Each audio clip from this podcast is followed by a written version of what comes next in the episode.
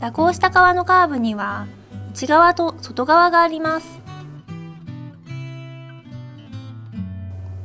水中の様子を見てみましょう。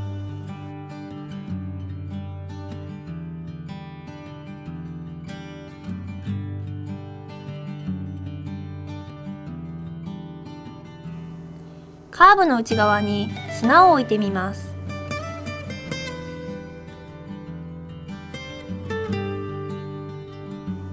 すると砂はあまり流されていきません。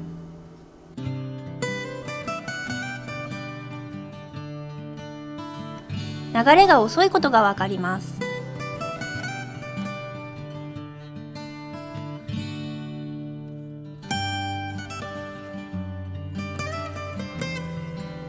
一方カーブの外側はどうでしょ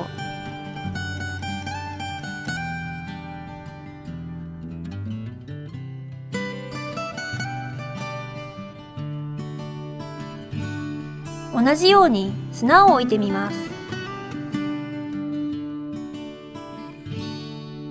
砂が勢いよく流されていきます。